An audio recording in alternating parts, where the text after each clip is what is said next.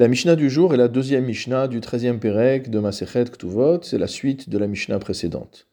Mishehalach limdinat hayam, un homme qui est parti à l'étranger et donc qui a laissé sa femme seule, sans subsistance. Ve'amad echad ou pirnes et ishto. Et un autre homme est venu et a pris l'initiative, sans qu'on lui demande quoi que ce soit, de euh, fournir à cette femme de quoi manger, de lui assurer sa subsistance. Hanan Omer, d'après Hanan, Ibed et Meotav. Il a perdu son argent. C'est-à-dire qu'il ne peut pas réclamer au mari, une fois rentré, de lui rembourser l'argent qu'il a dépensé pour assurer la subsistance de sa femme. Pourquoi? Comme le dit le Barthénora, de Amar, Lo Ilvani Vani Efra, je ne t'ai pas dit prête-moi de l'argent et je te rembourserai. Donc euh, il ne, s'est jamais engagé à rembourser quoi que ce soit.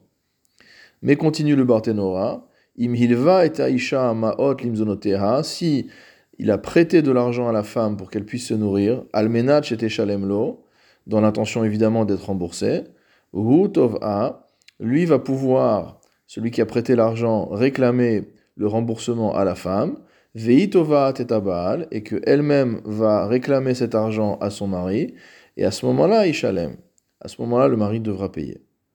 Veima Baal Hinartila Mezonot, si maintenant le mari prétend qu'il a laissé de quoi manger à son épouse, Vehi Omeret Loiniach, et elle rétorque que non, il ne lui a pas laissé de quoi manger, Verotza Leotsi Mimenu, et donc elle veut obtenir le remboursement de son mari, Nishba Baal Shevuat Eset Veniftar.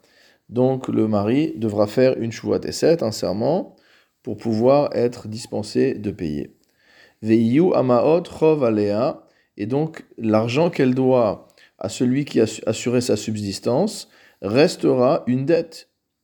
L'irché tit almen au tit garesh.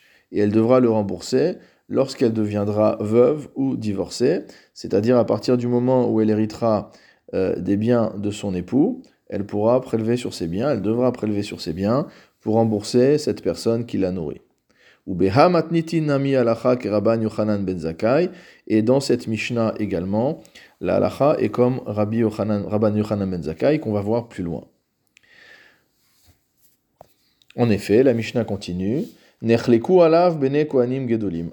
Les euh, fils des grands prêtres ont été en désaccord avec Hanan, ve'amru, et eux ont dit, Ishava kamahotzi veitol, que cette personne qui a nourri la femme restée seule pourra prêter serment en disant je jure que j'ai dépensé telle et telle somme pour cette femme, et à ce moment-là, il obtiendra le remboursement.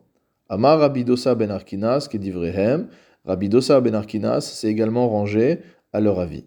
Amar Rabban Yochanan ben Zakai, Rabban Yochanan ben Zakai, quant à lui, a dit Il a fait Amar Hanan. C'est Hanan qui a bien parlé. Hiniach meotav al keren. Motamo, c'est comme s'il avait posé son argent sur la corne d'une gazelle, sur la corne, sur la corne d'un cerf.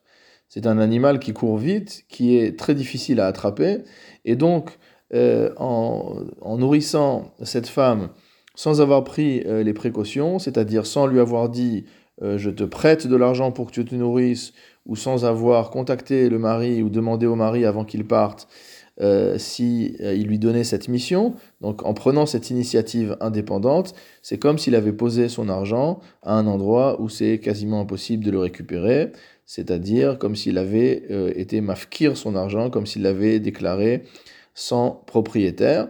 Et la halacha, donc comme nous l'avons dit, va selon l'avis de Rabban Yochanan ben Zakkai, c'est-à-dire selon l'avis de Hanan que nous avons expliqué.